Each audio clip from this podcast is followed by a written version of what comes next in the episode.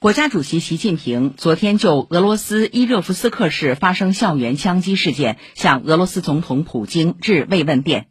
习近平在慰问电中表示，今夕贵国伊热夫斯克市发生校园枪击事件，我仅代表中国政府和中国人民，并以我个人的名义向遇难者表示深切哀悼，向遇难者家属致以诚挚慰问。